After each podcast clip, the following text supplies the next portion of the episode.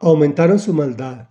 Es el título de la sección que hoy nos ocupa y es la segunda de cuatro entregas en que dividimos el capítulo 36 del segundo libro de Crónicas. En contexto, el rey Josías, abuelo y bisabuelo de los que están actualmente en el poder, busca a Dios, pero que cree que hacer cosas para Dios lo autoriza a manejarse solo o a salirse de sus parámetros, como la mayoría de nosotros pero dejó el reino desprotegido y el rey de Egipto lo invadió, cambió reyes y quedó sin protección espiritual. Hoy hablaremos de su descendencia y decadencia de Judá. Dice así, Sedequías tenía 21 años cuando ascendió al trono y reinó en Jerusalén 11 años, pero hizo lo que ofende al Señor su Dios. No se humilló ante el profeta Jeremías que hablaba en nombre del Señor, y además se rebeló contra el rey Nabucodonosor, a quien había jurado lealtad. Sedequías fue terco y en su obstinación no quiso volverse al Señor Dios de Israel. También los jefes de los sacerdotes y el pueblo aumentaron su maldad, pues siguieron las prácticas detestables de los países vecinos y contaminaron el templo que el Señor había consagrado para sí en Jerusalén. Por amor al pueblo y al lugar donde habita, el Señor Dios de sus antepasados con frecuencia les enviaba advertencias por medio de sus mensajeros, pero ellos se burlaban de los mensajeros de Dios, tenían en poco sus palabras y se mofaban de sus profetas. Por fin, el Señor desató su ira contra el pueblo y ya no hubo remedio. Comentario.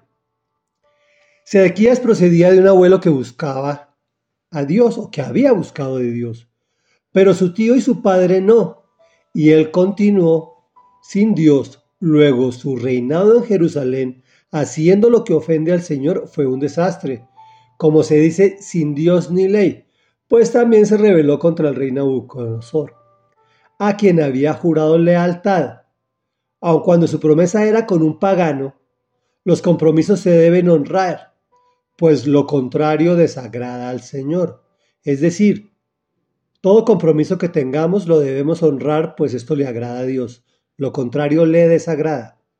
Otra cosa importante es que cuando la cabeza pierde el rumbo, lo siguen los jefes, los sacerdotes y finalmente todo el pueblo, quienes aumentaron su maldad. ¿No te parece como conocida esta situación? Hoy en día los gobernantes, completa y abiertamente alejados del Señor, las instituciones encargadas de salvaguardar las buenas costumbres son las primeras que las pisotean. Algunos sacerdotes y pastores, aclaro, no todos, más preocupados por los ingresos y mantener templos llenos que por transmitir las buenas nuevas junto con las graves consecuencias de vivir en pecado. Pero hoy también el Señor envía mensajeros con advertencias que son esos sacerdotes y pastores que sí se mantienen fieles a su palabra y le dicen pecado al pecado, gústele a quien le guste, y hoy también se burlan y se mofan, e incluso hacen leyes para callarlos y apresarlos. Reflexión. Nosotros como cabezas de nuestros hogares tenemos la misma responsabilidad de estos reyes. Si nosotros cambiamos la vista hacia otro lugar diferente del Señor, créanme que toda nuestra familia y nuestra descendencia se irá cuesta abajo. Y el castigo por el pecado vendrá. Es más, ya está aquí. Entendamos que debemos volver a Dios antes de que no haya remedio. Comprometámonos a orar y a pedir por ellos, por nuestros sacerdotes, por nuestros pastores y nuestros dirigentes. Oremos. Padre nuestro que estás en el cielo, santificado sea tu nombre, porque eres santo, santo, santo. Hoy queremos buscar de ti, Señor, sabiendo que el hecho de buscar de ti solo nos hace siervos inútiles y no nos da autorización para decidir por cuenta nuestra, alejándonos de tus preceptos y mandatos sino por el contrario, servirte y actuar de conformidad con ellos. Te clamamos hoy, Señor, porque tu ira contra nuestro pueblo y contra nuestras familias y contra nuestros países no se desate más. Escucha nuestra oración, Señor, escucha nuestro clamor, que somos muchos, Señor. Por favor, sabemos que este mundo está hecho una locura.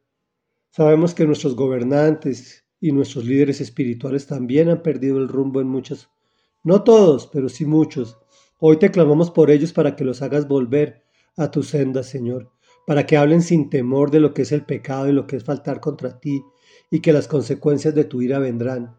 Por eso hoy nos acogemos, Señor, a ti, Señor, para que tus alas nos protejan, para que la sombra tuya nos, nos cubra como ese abrigo protector y, nos evite llegar a, caer en extremos profundos.